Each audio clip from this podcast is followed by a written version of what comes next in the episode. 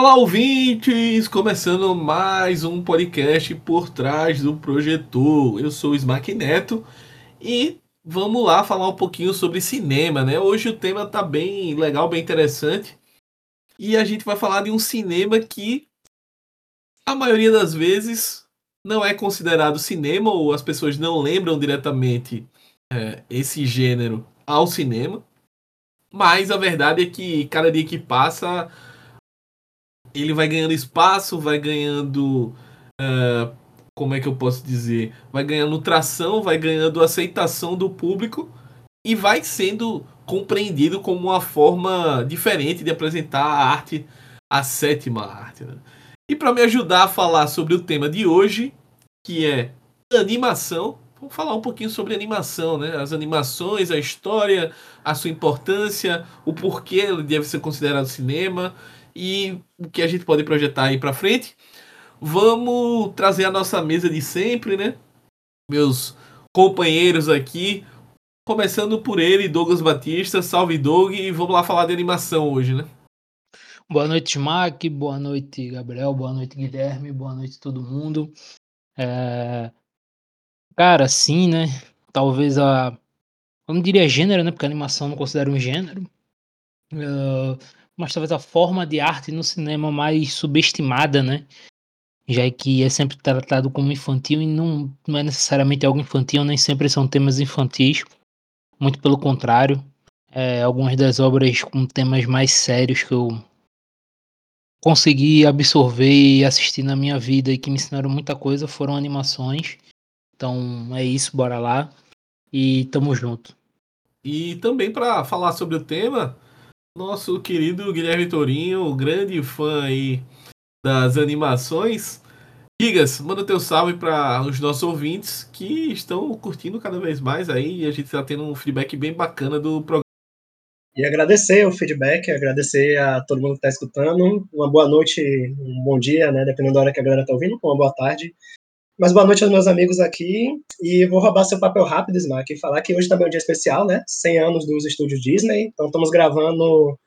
É, caiu perfeito, né? A semana do episódio, né? Que, querendo ou não, acho que tem outros estúdios muito importantes que a gente vai citar ao longo do episódio, mas os irmãos Disney né, mudaram muita coisa e eu acho que eles são responsáveis por muita coisa. E eu acho que nossa paixão muito por falar. Claro que nós temos né, nossas próprias nossos favoritos, assim, mas acho que muito do que a gente vai debater aqui tem dedo deles e a importância deles.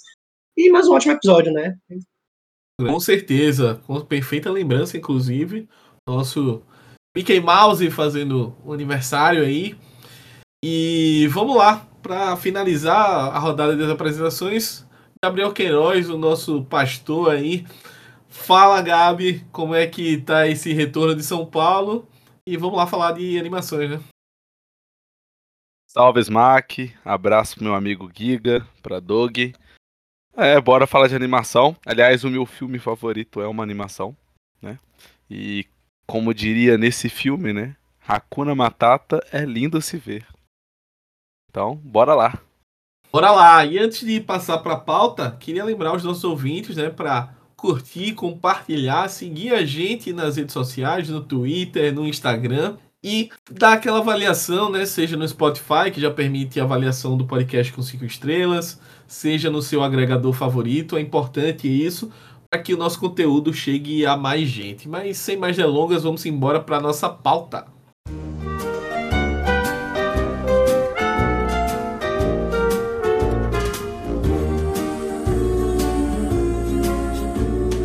Amigo, estou aqui Amigo, estou aqui. Se a fase é ruim e são tantos problemas. Que... Começando o debate aqui por trás do projetor, e eu já de cara queria lançar aqui a pergunta né, inicial. Qual é a animação da sua vida aqui para cada um? E aí eu vou começar com Douglas Batista. Doug, fala aí para você.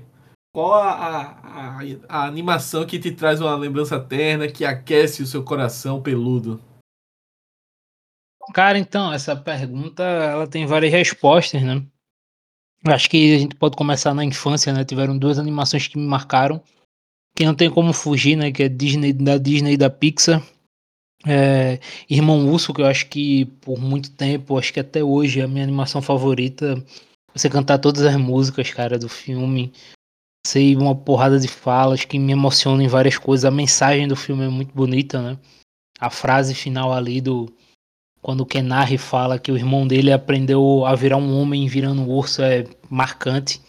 Monstros S.A., obviamente, né? Não tem. Porra, Michael Wazowski, o brabo. E depois que eu fui ficando mais velho, tiveram outras três que entraram muito nesse hall, né? É, a mais mainstream, né? Que é Aranha Verso, não tem pra onde correr. Fantástico, histórico. E outras duas aí a gente já entra no, no lado mais oriental, né?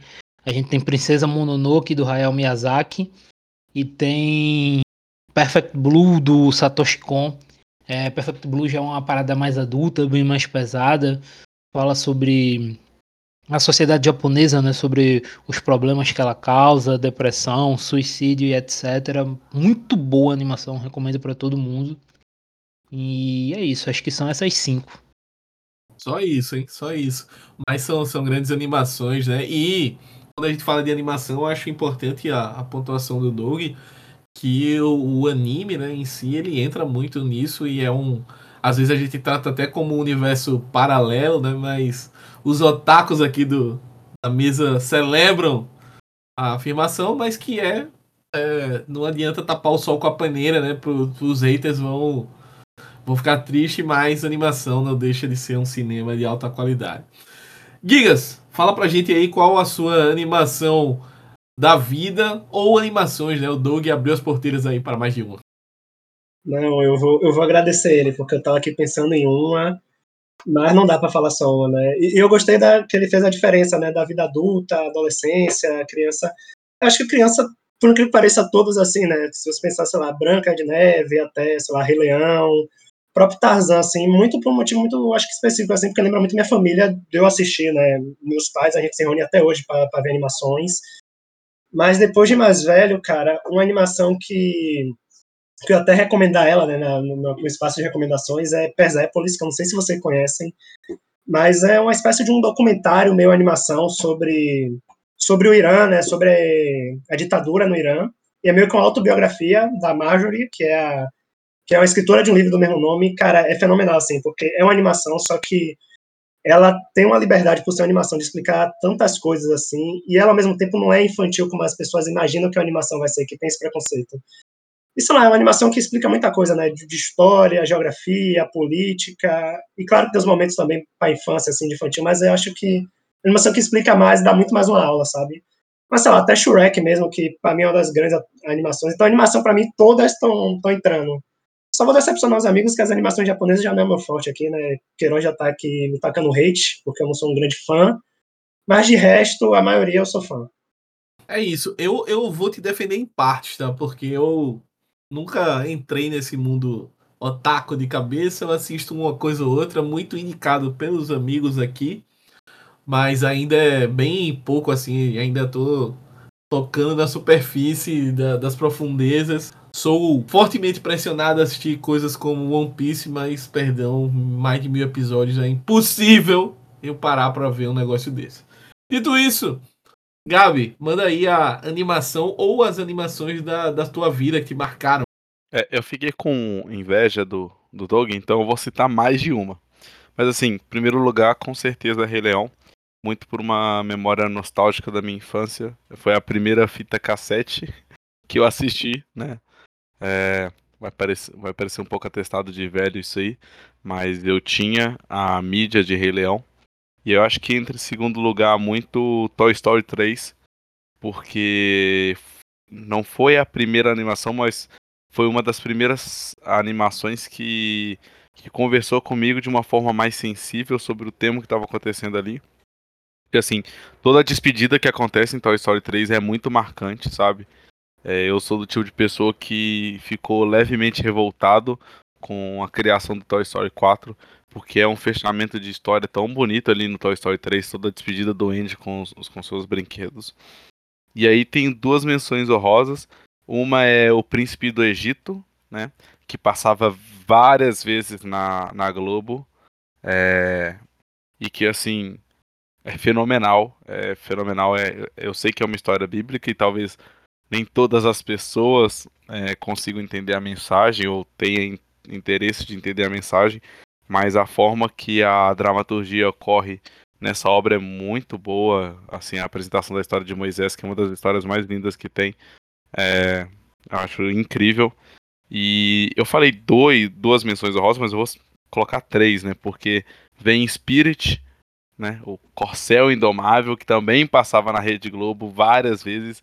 Que, pô, é um, é um filme sobre um cavalo e é muito foda. Não, não tem outra explicação. E pra, pra fechar, tem a nova onda do Imperador, né? Que foi uma das, das animações que a dublagem mais, mais me pegou, assim, de, de todas que eu vi. É um baita trabalho do Celton Mello e regionalização do personagem e que ficou muito marcado para mim. Baita, boas citações. Eu sou um pouco mais velho, né? Um pouco mais que a média aqui, mas ao contrário do que vocês pensam, eu não vou citar tantas animações antigas. Isso porque eu sou um cara que esse gênero me pegou muito mais na adolescência tal. Tanto é que a primeira animação que eu lembro de ter curtido muito tal em formato de filme, né? Gostava muito de desenho tal, mas em formato de filme era Toy Story. Acho que o 1 foi um marco para mim, assim, era uma baita animação, ia na locadora alugar, e alugava de novo. É, gostava muito de Toy Story. E outras animações que eu queria citar também. Uma, uma animação que eu acho que me fez redescobrir a animação recentemente é, é o Aranha Verso, né? Porque é um, é um gênero que tem uma infinitude de coisas para explorar, mas que muitas vezes a gente tava trilhando o caminho. Eu acho que a gente pode discutir isso, mas isso não estava sendo explorado, né? As, as, possibilidades da animação. Eu acho que o Aranha Verso trouxe isso e trouxe esse debate. E outros dois filmes que eu vou citar aqui. O primeiro é por um motivo mais pessoal, né? que é Os Minions, o filme dos Minions. Nem é um, um grande filme, mas foi o primeiro filme que eu levei minha sobrinha para assistir no cinema. Primeira vez que ela foi no cinema. Então é, é, é um filme que me marca, assim. E eu adoro o, os personagens, acho arretado. E um outro filme que me pegou muito, eu acho que também pelo período que a gente tava vivendo de pandemia, um, um, aquela reclusão tal, e é um filme muito sensível. É o Soul da Disney. É um filme de 2019, eu acho. Dois, não, 2020, né? Saiu 2020. E é um filmaço, assim. Filmaço. Jamie Foxx tá absurdo no, no filme. E é um filme que fala sobre música, sobre família, sobre dar valor às coisas que estão acontecendo. É, muitas vezes a gente quer perseguir alguma coisa que não é errado você abrir mão do que você achava que você sonhava. Às vezes o seu sonho muda e tudo bem você aceitar que seu sonho mudou. Ou tudo bem você aceitar que você pode mudar o seu, seu caminho e às vezes você tá com uma coisa que você é bom e que você é feliz fazendo aquilo, só que porque lá atrás você achava que queria uma coisa, você não dá valor a isso que você tem agora. Então o filme ele tem uma mensagem bem bacana, além de ser lindo visualmente, enfim, eu gosto bastante. Então, é, citando aqui as minhas animações preferidas, e vamos começar mais o debate. Eu queria que Doug falasse um pouquinho para situar a galera que está nos acompanhando, né? Uma rápida diferenciação sobre a questão das animações, dos tipos de animações, né, que a gente tem. A gente tem animação 2D, né, que é, acho que poderia ser aquela clássica da Disney, né, Mickey Mouse, enfim.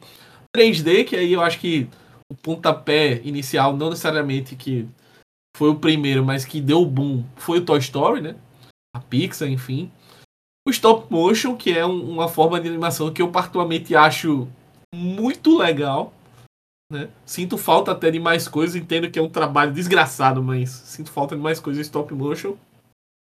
E caso o Doug lembre de mais algum tipo de animação, conseguir é, lembrar disso agora, né? Então fala aí, Doug. Traz aí cultura para os nossos ouvintes. É, vamos lá. Tem a animação 2D, né? Que acho que é a que mais fica na cabeça de todo mundo. Que é basicamente aquela forma, digamos, de desenho mesmo, né? Clássico, desenhado. E dentro desse desenho, claro, tem vários estilos. É, tem uns estilos mais clássicos, né? A gente pega, por exemplo, o Branca de Neve, uma animação 2D, mas que parece uma pintura, né? Quem assistiu Branca de Neve aí, o clássico, parece uma pintura, parece que todo mundo é bem pintadinho.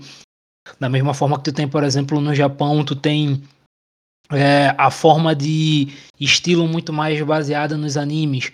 E recentemente, por exemplo, a gente também teve do lado ocidental é, formas diferentes de se desenhar também, né? É, personagens. As pessoas falam que os personagens estão cada vez mais parecidos porque realmente seguem um padrão, né? O formato da cabeça e tal. A animação em 3D, tu bem Toy Story, né? É, mas para além de Toy Story tem vários outros, Formiguinhas, né? É, Lucas, o intruso no formigueiro. Então, dentro do próprio 3D também tem algumas variações de forma. A gente pode pegar um, um 3D que é muito marcante por, por ser diferente, digamos assim, no estilo. É aquele dinossauro da Disney, né? Que foi um investimento gritante da Disney que não deu tanto resultado. Mas tu vê que é uma forma de ser bem mais realista na forma do 3D, um 3D muito mais realista, mais próximo da realidade. É, e tem essa pegada também do Toy Story, o Aranha Verso, que trouxe também para outros filmes como O Gato de Botas, Tartaruga Ninja, esse 3D de outro jeito, né? Do seu jeito diferentão. E o stop motion, que é aquela parada. É, como é que eu poderia explicar? Massinha, né? Eles pegam massa e vão filmando cada movimento único. Assim, Stop motion é uma parada que eu, eu não sei como consigo classificar. Não, não, acho que é a que eu menos gosto das três. É a mais trabalhosa também. Mas eu acho que quando bem feito, quando bem organizado e usado de forma criativa, você tem desenhos assim maravilhosos. É, o meu stop motion favorito, por exemplo, é o Pinóquio do Del Toro, e é espetacular. Eu acho que não teria outra forma para você contar essa história melhor do que no, no stop motion que o eu ia citar que o ele, que fez. é um absurdo de bem feito, assim, né? Absurdo. É absurdo. Então, é, esse estilo de animação, claro, como eu disse, vai ficar muito no 3D, no stop motion e no 2D, mas o estilo vai variar muito. E aí ele vai variar de local no mundo que acontece, de produtora, é, de diretor e por aí vai. É uma situação onde a arte né, das animações ela tem várias variações, né? Tem variações diversas e ela se expressa de formas diferentes, né? E eu acho que isso é que traz um, uma beleza para animação, né? A, é, a, abertura, pelo menos para mim, é essa abertura de, de possibilidades, né? E aí eu queria passar justamente para Gigas para a gente desenvolver um pouquinho mais esse tema, né? E como as animações elas ao longo do tempo, é claro que guardadas as proporções tecnológicas, etc mas como elas conseguem brincar, criar mundos, criar outras coisas, ou até mesmo transformar o mundo real e trazer uma forma diferente da gente enxergar as coisas, né? Não, total. É, o Doug aí deu uma aula que eu acho que explica muita coisa. Eu acho que a animação. Eu, eu tava doido pra falar disso, porque eu tô, tipo assim, eu tô meio rebotado com as animações recentemente, porque eu acho que não só pelo fato das animações ela dá para explicar o mundo, mas eu acho que dá para ser também uma metáfora muito do que está acontecendo na indústria, assim. Por exemplo, eu sou fã da, das animações 3D, mas eu acho que muito quando tem esse debate sobre massificação das coisas no cinema, né, como se fala, fala muito disso em blockbusters, né, que não necessariamente são animações, mas o, o 3D em si tem trazido um, realmente é algo muito massivo, assim, de que parece que segue uma linha de produção que muitas coisas são iguais. Tipo assim, é, muitas aparências. Claro que tem coisas que são diferentes, por exemplo, você citou Soul, e era para ter falado na hora, mas é uma pena que Soul foi boicotado pelo tempo, né, porque saiu logo na pandemia, merecia ter um destaque no cinema esse filme, e aí saiu naquele momento o Disney Plus, né, que a galera também estava começando a entender como funcionava o streaming, ainda tinha, Soul, se não me engano, ainda foi naquela época que você pagava para assistir primeiro, que depois né, ainda foi boicotado com torrents, é, mas eu fico triste porque o 3D, eh, eu gosto do 3D, mas eu sinto que muito está seguindo um padrão das coisas estarem muito repetitivas. Assim. As histórias são diferentes, mas é aquilo que o Doug falou, né? Tem o mesmo formato, tem o mesmo olho, isso me cansa às vezes. E por isso que eu defendo aqui o stop motion e o 2D, porque, pô, ele citou Branca de Neve que parece uma pintura. É, pô, não tem nada mais bonito, assim, do que ver algo humanizado, mesmo sendo uma animação. E eu acho que isso que é o grande trunfo do 2D.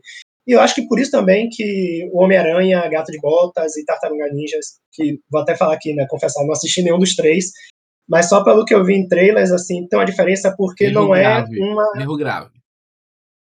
Eu vou corrigir esse erro, eu vou corrigir esse erro. Mas tem uma diferença porque, por mais que seja ali um 3D, né, tem uma diferenciação, não tá algo massivo, assim. Você vê que tem uma diferença muito nítida dos filmes da Pixar, da Disney, que tá saindo agora. Então, eu acho que a animação, eu falei de Persepolis, né, que tem uma capacidade de contar história. Queiroz falou de, de Moisés, é, do, do Egito. Pô, ali é um conteúdo histórico que, querendo ou não, tem um teor ali infantil, né, porque, querendo ou não, o filme é voltado para crianças, mas tem um teor histórico que ensina. Então, acho que a animação ela tem muita capacidade de ensinar com o lúdico, que eu acho uma, uma tristeza que é muito subvalorizado isso. Porque, pô, não é qualquer um que sabe fazer. Não é, não é qualquer um que vai pegar e com o lúdico vai saber brincar com isso. E sobre stop motion, pô, o do Del Toro, vocês citaram a capacidade dele de ressignificar uma história que todo mundo já conhece, que é Pinóquio. Que engraçado que no mesmo ano saiu o Pinóquio da Disney, live action, que é uma porcaria e a capacidade dele de reinventar uma história que todo mundo conhece e também ensinar com algo lúdico, assim como foi só ensinar sobre a vida, sobre relação familiar, é, é, muito bom, é muito bom. Então, o foda das animações é isso, é, é a capacidade de criar novos, novos mundos e ensinar para pequenas pessoas, né, no caso crianças, essa capacidade, essa beleza que é a vida, querendo ou não, essa complexidade. É quando o Giga fala sobre ensinar com o lúdico, automaticamente vem na minha cabeça divertidamente porque, assim, particularmente é um dos filmes mais marcantes da Pixar, né? Pessoalmente, porque eu consegui ver esse filme em duas em várias fases diferentes da minha vida e eu consegui ter ensinamentos com o subtexto do filme em cada uma delas. E assim, é algo que a gente fala muito dos filmes da Pixar é que se uma criança vê, ela tem uma interpretação, um adolescente tem uma, um adulto tem outra, e assim em diante. E, aliás, eu sinto que isso vem se perdendo um pouco, né, nos últimos trabalhos da Pixar. Talvez eu acho que eu vi elementos recentemente e eu gostei, mas ele não tem o que Soul tem, não tem o que Divertidamente tem. Isso é, me deixa um pouco incomodado. Mas quando eu falo de Divertidamente ensinar com o lúdico, ele, ele fala sobre sentimentos, ele traz de uma forma assim bem estereotipada cada personagem. E cada personagem, mesmo sendo um estereótipo de um sentimento, ele consegue aprender outros sentimentos. Uh, ele brinca muito com as fases da vida, com, com o que cada pessoa passa, e consegue ensinar pra gente sobre sentimentos. E às vezes a gente tem dificuldade para entender essas coisas. E a animação ela consegue te trazer uma realidade em que, olha, estou vendo um exemplo daquilo que eu, que eu não sei. Então, estou começando a entender algo devido à imaginação desse criador, desse artista. E, e assim, se a gente for pensar na, na evolução da, das animações, né? Inicialmente era, era muito voltado para o público infantil mesmo. Aí a gente pode, até como o Giga citou no início, né? Lembrar da Disney e todo toda a ideia ali de criar personagens infantis e tal. E a, a, partir daí vem empresas que, assim, no mercado americano, né? Daqui a pouco a gente fala um pouquinho de, do mercado japonês, que eu acho que é importante também fazer esse recorte, mas começam a vir empresas como a DreamWorks, a Blue Sky, a Pixar, etc., que começam a trabalhar temáticas é, diferentes e criar coisas que também dialoguem não só com o público infantil, mas também que o, o, público ali chamado infanto, juvenil e o adulto também, né? Que, que cria esse interesse, Doug. E aí eu queria que você falasse um pouquinho sobre esse contraponto, né? E de, e de como eu acho que a, a animação, é, principalmente pensando no, na produção de cinema americano, ela acaba crescendo, apesar da nossa avaliação, que eu acho que é um consenso aqui da mesa, ter dado uma estagnada até o surgimento do, do Aranha Verso, né? Mas houve ali um, um, avanço nas temáticas e na forma que as coisas foram abordadas, graças também ao surgimento dessa, dessa concorrência, né? Já que antes era um mercado praticamente um monopólio da Disney quando a gente falava de animação. É, eu acho que assim, são, a Disney ela meio que era muito criativa e inventiva, digamos assim, logo nos seus primórdios, né? Com o próprio Walt Disney, a gente pega lá Fantasia, e outros filmes são filmes extremamente experimentais, criativos, completamente diferentes ela se estabelece, cria o seu império e aí ela meio que quebra, né? Meio não, ela quebra quando tenta novamente fazer diferente com o Caldeirão Mágico, né? Tenta fazer um filme de terror. E aí, por diversos fatores, quem quiser dar uma pesquisada aí, a história do que aconteceu com a Disney pós-Caldeirão Mágico, né? E ela meio que foi se estabelecendo com esse formato de jornada do herói, digamos assim, os filmes das princesas, ela meio que engatou essa sequência, virou o seu conglomerado. E a partir do final dos anos 90 a gente tem outras empresas tendo essa explosão. É, a DreamWorks foi a primeira, né? É, o Gabriel citou aí o Príncipe do Egito, que foi a primeira animação da DreamWorks. E é legal citar que muita gente não, não sabe, né? É, essa história também não sabia, fiquei sabendo por causa do, de um canal no YouTube, né? O trailer do John. Eu sempre recomendo aqui, muito bom. Que o alto escalão da DreamWorks na época era formado por um cara que era da Disney. Que ele sai da Disney ressentido, com raiva, e ele vai pra DreamWorks tentar dar o troco.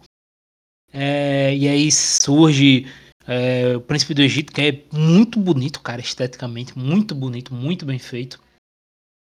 E logo depois sai Shrek, né? Que é, se eu não me engano, Shrek é a segunda animação da DreamWorks. Que é justamente um, uma sátira, tudo que a gente vê do mundo, do mundo dos heróis, que a Disney, principalmente a Disney, né? É, colocava.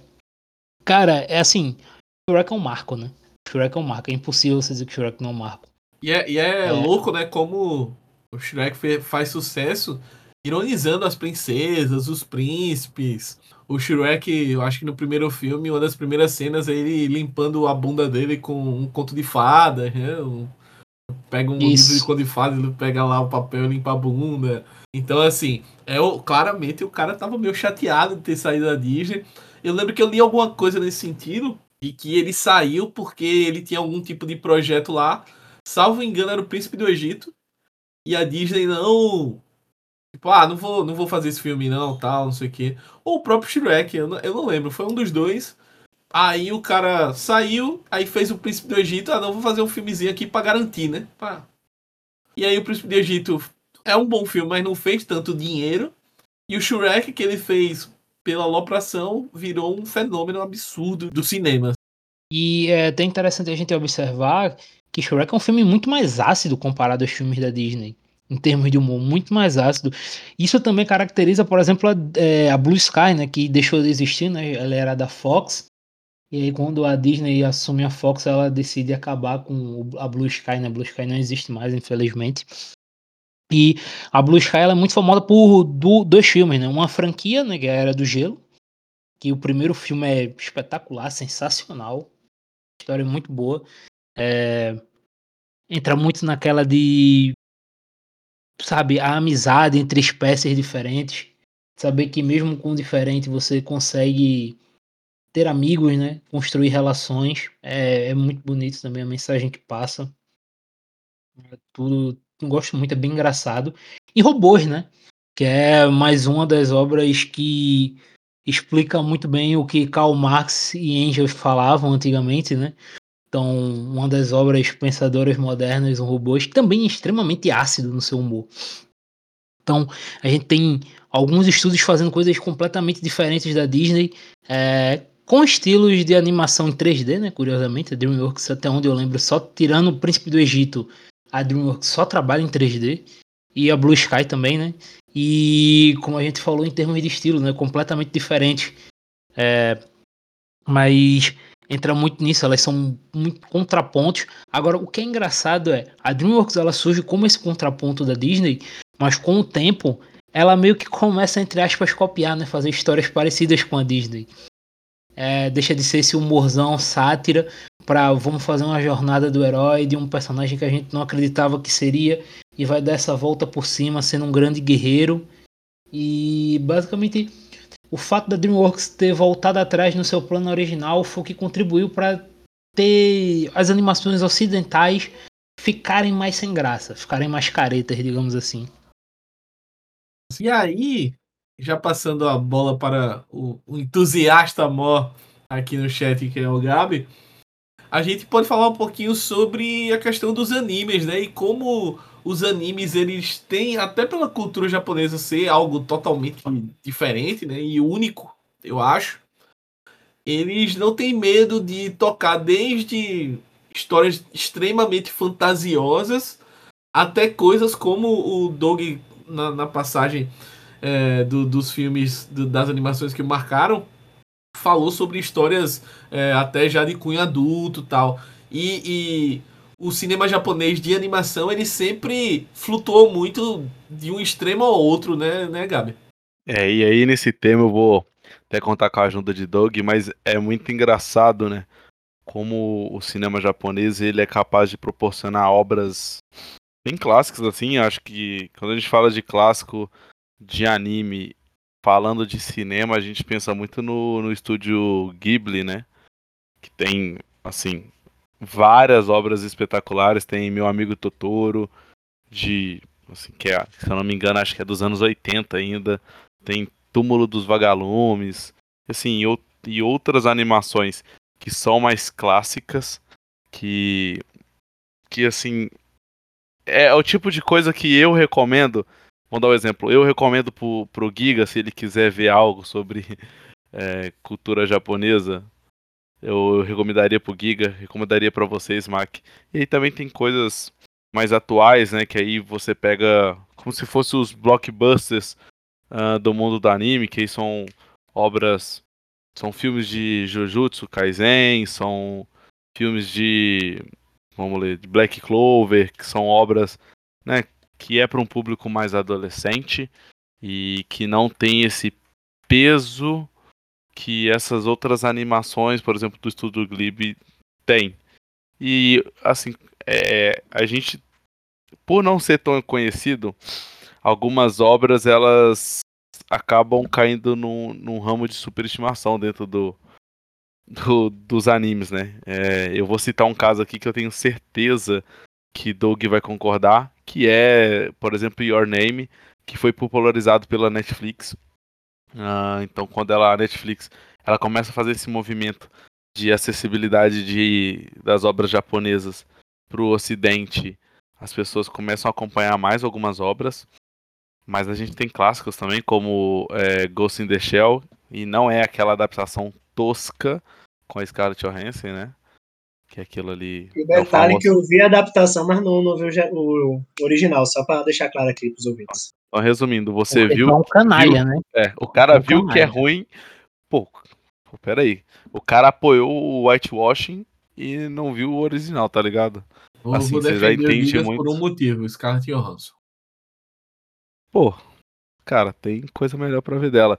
E aí é, é interessante a gente falar sobre o impacto da cultura oriental, né? Principalmente na animação, que você pega filmes, por exemplo, como Batman Ninja, não sei se vocês já assistiram, mas assim, bebe muito da fonte dos animes. Tem Astro Boy também, que, cara, bebe muito dessa fonte. A Disney também tem algo que bebe dessa fonte, que é a Operação Big Hero, que, que é muito bom filme, mas é melhor ainda porque a trilha sonora tem Fault Boy. E. Então a gente não pode negar esse impacto que a cultura oriental tem dentro da dentro do Ocidente, né? É, e assim, uh, para falar de, uh, falar de anime, é, tem vários pontos históricos, né, pra gente tocar.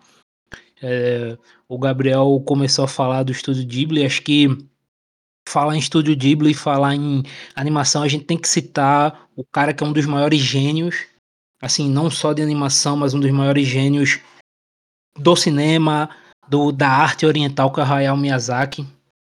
É o cara que, assim, tem Oscar, né? Deveria ter dois, foi roubado em um. Um dos maiores roubos que a gente teve nesse século de Oscar foi pro Hayao Miyazaki, né? Castelo Animado, que é um dos melhores filmes dele. para mim é o ter meu terceiro filme, segundo filme favorito dele. Perdeu o Oscar para Wallace Gromit, né? Que é um absurdo, assim, é criminoso. Wallace Gromit é um, acho que um dos desenhos mais esquecíveis que eu vi na minha vida.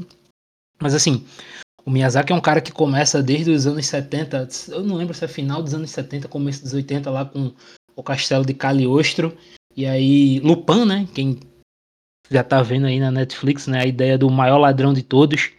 Então, o Hayao Miyazaki fez isso lá desde mil e já vai o trem.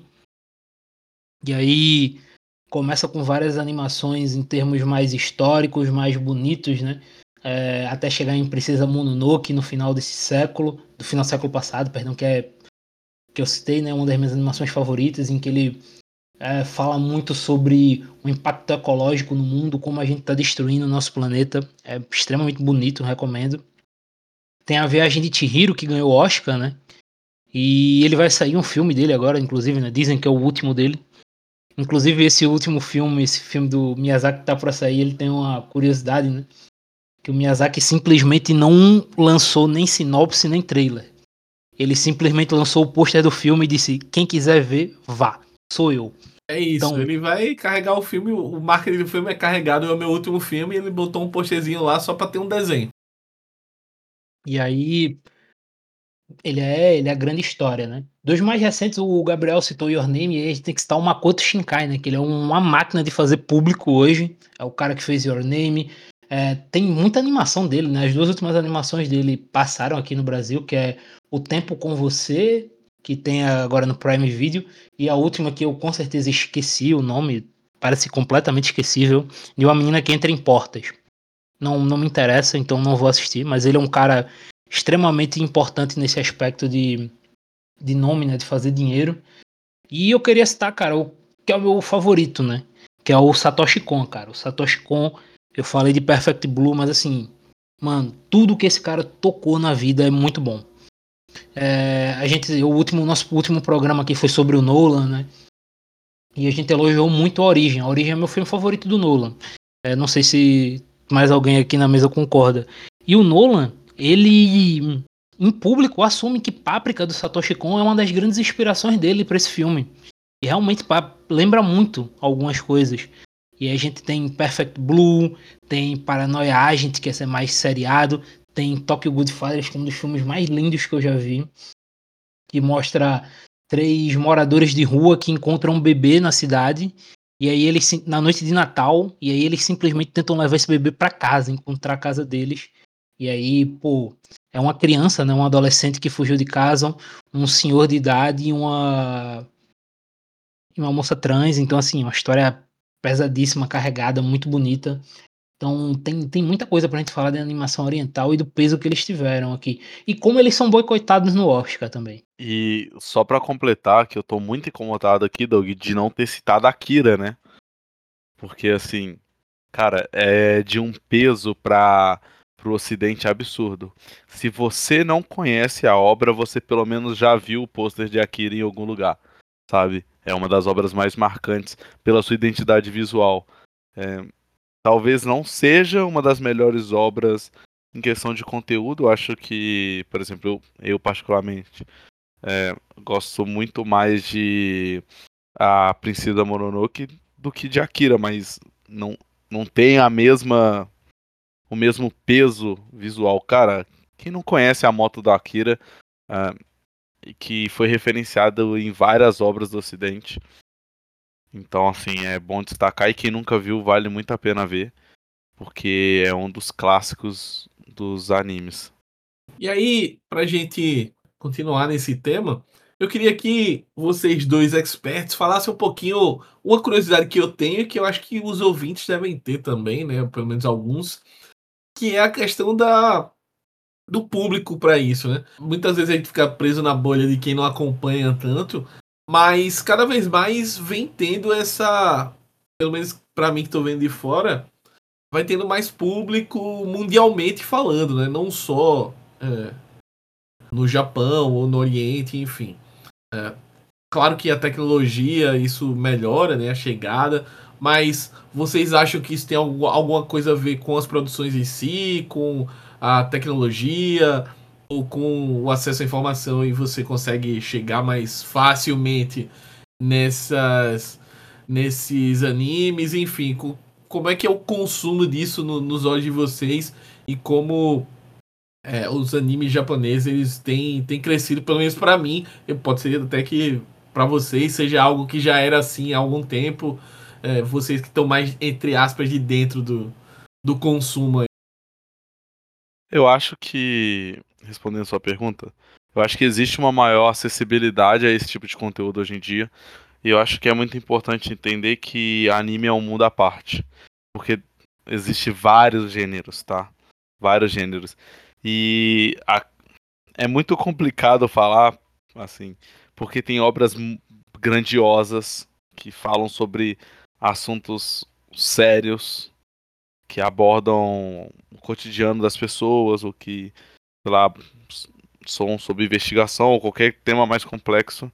E tem aqueles aquelas obras que são simplesmente divertidas, que tá ali pra trazer um herói apelão, como é como é Dragon Ball, como é, vou citar mais atual, né, que eu e Doug gostamos, que é Black Clover. E você pode citar Naruto também. Mas eu acho que hoje em dia existe essa questão da acessibilidade. Você tem o Crunchyroll, que é um, um streaming focado nisso. É claro que não tem ah, todas as obras lá, mas tem muita coisa. Assim, acho que é, é o maior centralizador de conteúdo de anime, pelo menos que tem no Brasil. E aí você também tem o movimento da Netflix de trazer obras, grandes obras, pra cá. É, claro, nem todas boas, mas eu, eu vou citar um exemplo que não é uma obra muito boa, mas que tinha uma comunidade de fã grande, que era tipo, era tipo o Nanatsu no Tanzai, que tinha um público muito grande, e aí a Netflix também consegue inserir clássicos como Fullmetal, em, insere Hunter x Hunter, que assim, eu particularmente sou muito fã, tenho duas tatuagens baseadas em Hunter x Hunter.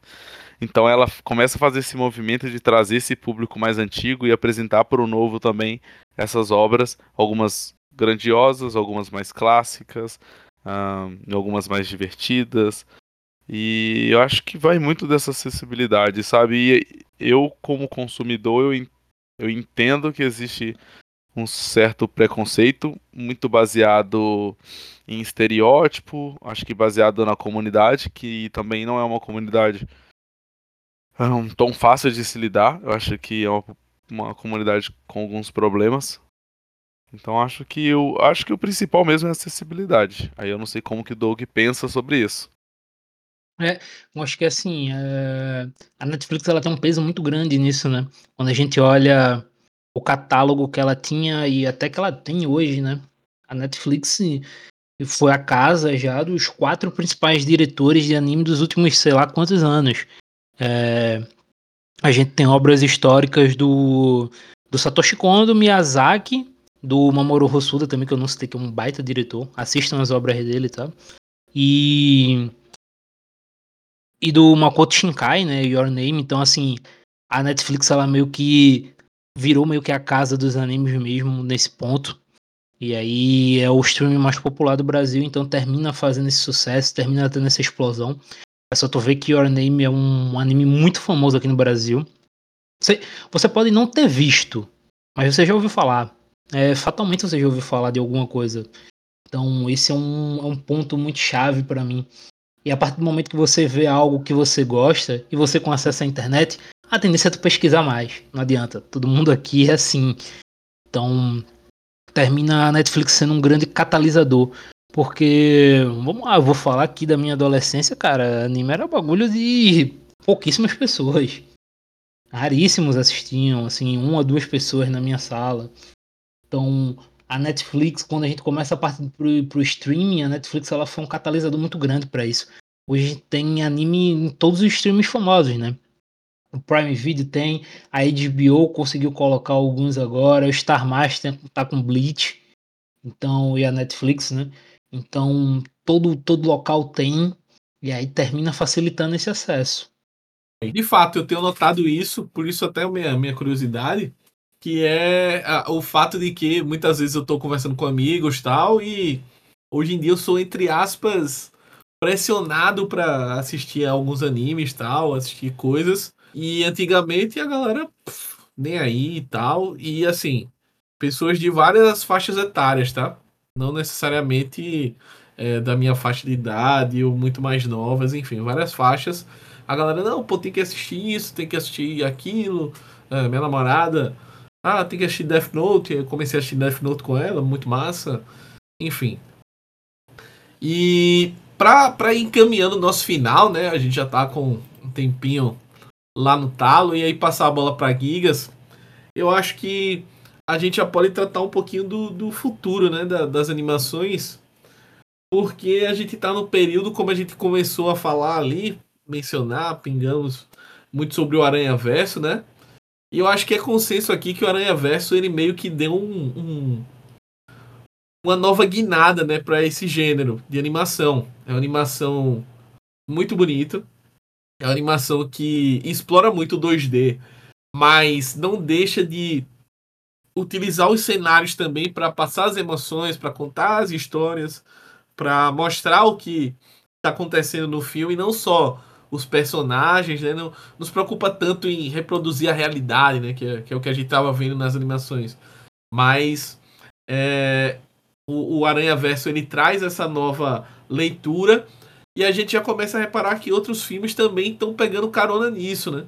E eu acho que um exemplo dessa carona é o, o Tartarugas Ninja, que eu fui ver no cinema, achei divertidíssimo o filme do Tartarugas Ninja. Um absurdo, assim, muito legal o filme, filme curtinho, filme bem bonito também, uh, e, e, e um filme bem divertido. E aí eu queria saber de vocês, vocês acham que essa linha vai ser muito seguida? Você acha que vocês acham que isso uh, pode ser algo uh, como é que se diz passageiro e que os estúdios na verdade comecem a abrir mais a, a, a, a caixinha né, que a gente chama e tentar coisas diferentes ou a gente vai ter, ter vários entre aspas aranhas versos ou tentativas de aranhas versos até que esse gênero meio que se esgote e haja uma nova, nova revolução. Passando primeiro para Gigas, queria a opinião de todo mundo aqui da, da mesa. Eu acho que assim, é, nós quatro aqui temos uma certa experiência na área, não vou falar que somos experts nada disso, mas a gente tem uma certa experiência de a gente gostar tanto dessa da parte do cinema que a gente já sabe alguns rumos. Então, respondendo sua pergunta, vai vir mais Aranhas Versus. Ele, é, porque assim, é, me irrita um pouco, porque parece que as pessoas elas não entendem o recado que está por trás das coisas, sabe? Porque, tipo assim, o Aranha Verso ele não fez só sucesso porque, querendo ou não, é o herói mais popular, ou um dos, que é o Homem-Aranha, mas por aquilo que a gente está enfatizando nesse episódio, né? Ele tem um estilo próprio. Acho que ninguém aqui discorda disso, que ele tem um estilo próprio. Essa mescla com 3D, com 2D, o próprio rabisco é algo próprio. Então, o recado está muito óbvio que, assim, vamos investir mais em coisas de estilo próprio. É claro que o Popoto falou mesmo de stop motion, né, que é algo muito trabalhoso, é dinheiro. O próprio 2D, querendo ou não, pouca gente sabe disso, mas é dinheiro também, né, porque é obra-prima, é algo que é uma pessoa que realmente vai desenhando aquilo. E com 3D tem uma facilidade de você replicar, né, com, agora com a tecnologia cada vez mais avançada, né, com as inteligências artificiais, então é muito mais fácil de você replicar.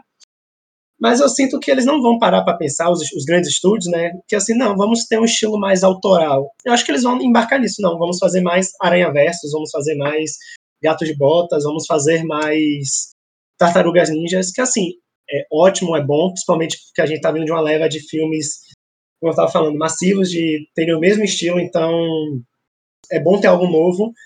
Só que uma hora esse algo novo vai ficar massivo de ser repetido, né? Então o meu apelo é que, sei lá, as animações elas tivessem um estilo mais autoral, que eu acho que é o grande diferencial do cinema em geral, não só nas animações. Que é ter o seu estilo próprio. Que uma hora a gente vai saturar das mesmas coisas, né? Que é o que está acontecendo agora com o 3D, comigo pelo menos. E que eu sinto com a galera também. Então é isso, né? Eu acho que o futuro do, do, das animações passa muito pela visão autoral e de pessoas assim, que fazem justiça aqui, né? A gente citou do stop motion, mas pô, temos que ter mais Del Toros na frente ampla, assim, pela briga das animações, porque ele é um cara que toda hora ele fala como ele gosta de animações, como ele prioriza as animações, como ele tá ali pelo gênero, né, pelo, pelo meio, e acho que falta pouca gente falando sobre isso também, acho que tem muita gente que defende o cinema, ama o cinema, principalmente assim, ah, cinema indie, né, somos contra blockbusters, mas pouco comenta também sobre o poder das animações, então caras como o Del Toro, acho que eles vão dar uma guinada diferente para animação, como já fez com o stop motion de Pinocchio, e ter um futuro saudável para as animações. Doug, e aí? Que é que você acha do, que é que você visualiza aí para o futuro da, das animações? É, eu vou muito na linha do Guilherme, na ideia de que vão produzir mais Homens-Aranhas, né? Entre aspas. E tem que citar essa ideia de que o Homem-Aranha é uma parada natural, mano. O Homem-Aranha, ele meio que o Aranha-Verso, ele mistura essa ideia de história em quadrinho, né? Que a gente tem umas cenas que são realmente baseadas em quadrinhos, né? Eles fazem o, é, a forma de desenhar, o, o, cara batendo um no outro, parecendo um quadrinho. Para além disso, o, as referências em grafite, né? e em hip hop, que entra muito na cultura da obra também, do personagem. Então tem toda uma questão de a animação ser daquele jeito, ter aquela criatividade, parte muito também contando que simboliza o que o personagem é, né? O que o Miles Morales é. Então a obra fala muito com ele. É, e, por exemplo, eles conseguiram replicar muito bem isso em Tartarugas Ninja, porque Tartarugas Ninja elas também são é, do esgoto, das ruas, é, da calada da noite. Então, a forma que a animação de Tartarugas Ninja se sobrepõe também fala muito sobre isso também. Entra muito sobre os personagens. Então, eu acho que a ideia é, deveria ser seguir isso. Seguir a individualidade de cada personagem para transformá-los em algo único. O que vai acontecer é que simplesmente vão pegar e vão jogar isso de qualquer jeito em alguma outra obra. Não vai ter tanto traço de criatividade, vai ser isso até enjoar um pouquinho. É, acho que é bem natural e diria bem óbvio que isso vai acontecer. A ideia de que animações têm, têm sido piores, digamos assim, menos memoráveis, para mim é muito real, Smack. A gente vem de uma década bem ruim. Bem ruim mesmo. A década de 10 foi, assim, marcada por animações bem medianas. É, se a gente for pegar, sei lá, animações que. A gente teve um programa sobre clássicos, né? Pô, o clássico das animações, porra, nessa última década eu não sei se eu vou conseguir citar um. Acho que Frozen, né? Que é da última década. É, fora ele, eu não consigo pensar em nada. Então, fala muito sobre o que foi. A gente tá, tá replicando muita história, tá sendo muita coisa parecida. É, isso é tema para outro podcast, mas assim, eu tenho certeza que o oligopólio do cinema mainstream atual influencia nisso. Nós temos basicamente duas empresas que dominam tudo, né? Que são a Warner e a Disney, que compraram tudo. A gente falou aqui da Blue Sky. A Blue Sky vai fechar, fechou porque a Disney comprou, pô. Então, tudo isso influencia o aspecto criativo das obras. Não à toa a gente tá falando de Aranha Verso. Aranha Verso é da Sony, né? Que é justamente que foge delas. Então, é, sabe, tudo é consequência de algo. Então acho que esse oligopólio aí afeta diretamente o, a criatividade e a qualidade das animações. E um detalhe, né, que você, por exemplo, falou de Frozen, que é um clássico, é, não, quando não repete a ideia, ele repete o mesmo filme, né, que são as sequências, né, tipo, Toy Story que Queiroz queria que terminasse no 3, já vai pro quinto. É, divertidamente, que para mim é um dos grandes clássicos recentes assim, já vai pro 2. Então, além de repetir, eu acho que estilos já consolidados de outras animações, como tá falando do Aranha Verso, quando não tem mais nada, eles vão pegar e vão tirar do baú, sei lá, é, outra animação. Como já estão aí, né, ainda sondando nos boatos, que vai ter outro filme do Shrek também, né? Precisava? Não sabemos, mas acho que mostra ainda mais essa carência de ideias de Hollywood ou, ou, sei lá, das animações em si, de ter que resgatar franquias já consolidadas para fazer dinheiro, que eu acho que é o grande problema do cinema e do mundo em geral.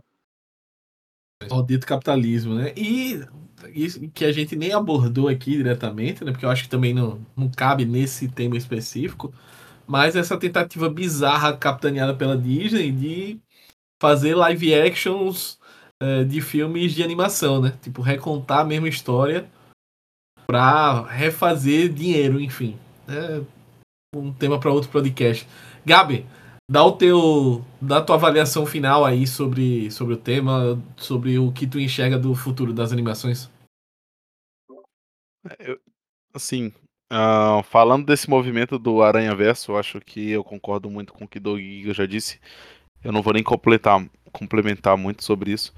Eu só gostaria, né, quando o Giga fala do Del Toro, eu realmente gostaria de que o movimento das animações futuras elas bebessem de fontes clássicas ou eu, porque assim, de certa forma, a identidade visual do Homem-Aranha faz ele ser um clássico de certa forma.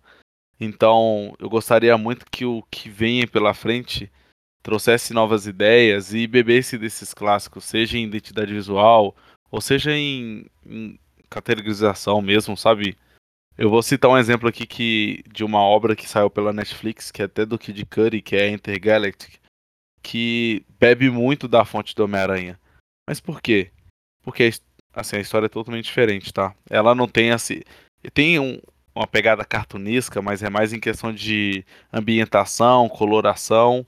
que, é, que traz essas referências. Mas é a história de dois, de um casal negro, né? De, de que estão se apaixonando, que está se apaixonando. Então, assim, é um cenário parecido com o que o Miles vive. Então, os criadores conseguiram beber dessa fonte que é o Homem-Aranha, trazer coisas boas e jogar dentro dessa obra. Aliás, é muito bom. Eu recomendo todos vocês assistirem. Fica aí a recomendação. A minha avaliação também é, vai muito na linha do que vocês já falaram. Não vou me tornar repetitivo. Eu espero que eu seja surpreendido e que os estúdios invistam cada vez mais em coisas novas, em tentativas novas. Mas é, é, eu acho que até um, uma pauta para a gente pensar depois o quanto a produção do cinema está sendo afetada por, pela indústria em si, né? E pela necessidade da indústria de fazer dinheiro, jogar entre aspas na bola de segurança e investir cada vez mais em blockbusters. Mas é isso, a gente vai ficando por aqui. Pelo adiantado da hora, vou mandar um abraço coletivo aqui para Gigas, para Gabi e para Doug.